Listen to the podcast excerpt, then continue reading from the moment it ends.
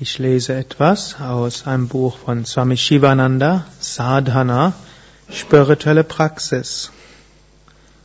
Es hat aufgeschlagen auf dem Kapitel Anleitung im Sadhana. Das Geheimnis der Entsagung ist der Verzicht auf Ich-Denken, Besitzdenken und Wünsche. Besitz oder Freunde aufzugeben, stellt keine Entsagung dar. Objekte binden nicht. Besitzdenken bindet an dieses Samsara das Rad von Geburt und Tod.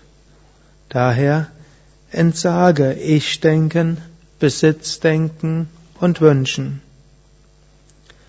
Suche die verborgenen, unerschöpflichen Schätze des Selbst im Innern.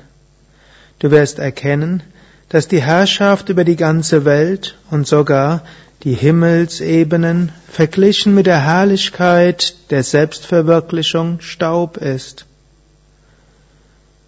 Leidvoll ist Bindung in dieser Welt. Gehe über Bindungen hinaus und lebe im Ewigen. Wenn das intuitive Auge der Weisheit erlangt ist, nimmt man mit Sicherheit das große Panorama vergangener Leben wahr und die ständige Evolution zu Gott hin, an der Schwelle, an der man sich gerade befindet. Gehe den Yoga-Pfad systematisch, übe fleißig, sei regelmäßig in der Meditation, stehe über allen Verlockungen und Versuchungen, erreiche die Selbstverwirklichung.